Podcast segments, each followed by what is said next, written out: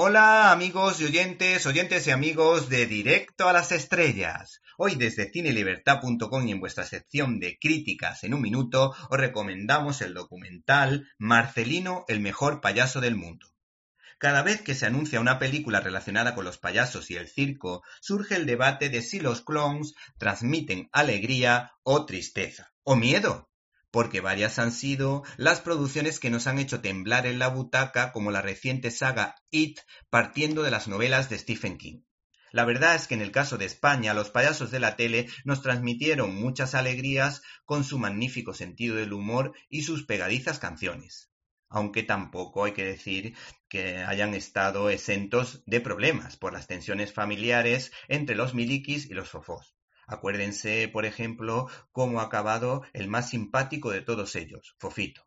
Podemos decir que este contraste entre triunfos y fracasos eh, queda reflejado en el documental de Germán Roda, que como dato curioso ganó el concurso de cortometrajes de Radio Nacional de España, que cuenta la vida del mejor payaso del mundo, Marcelino Orbés, un artista de principios del siglo XX que triunfó nada más y nada menos que en Nueva York y en Londres.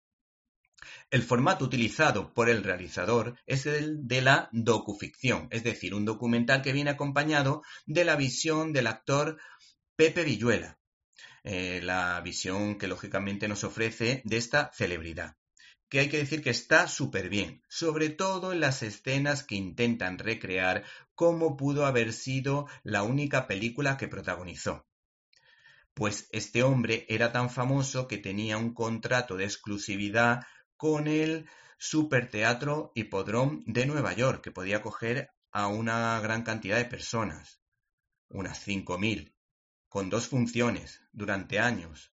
La verdad que el éxito de este hombre fue rotundo. ¿Te está gustando este episodio? Hazte fan desde el botón apoyar del podcast de Nivos.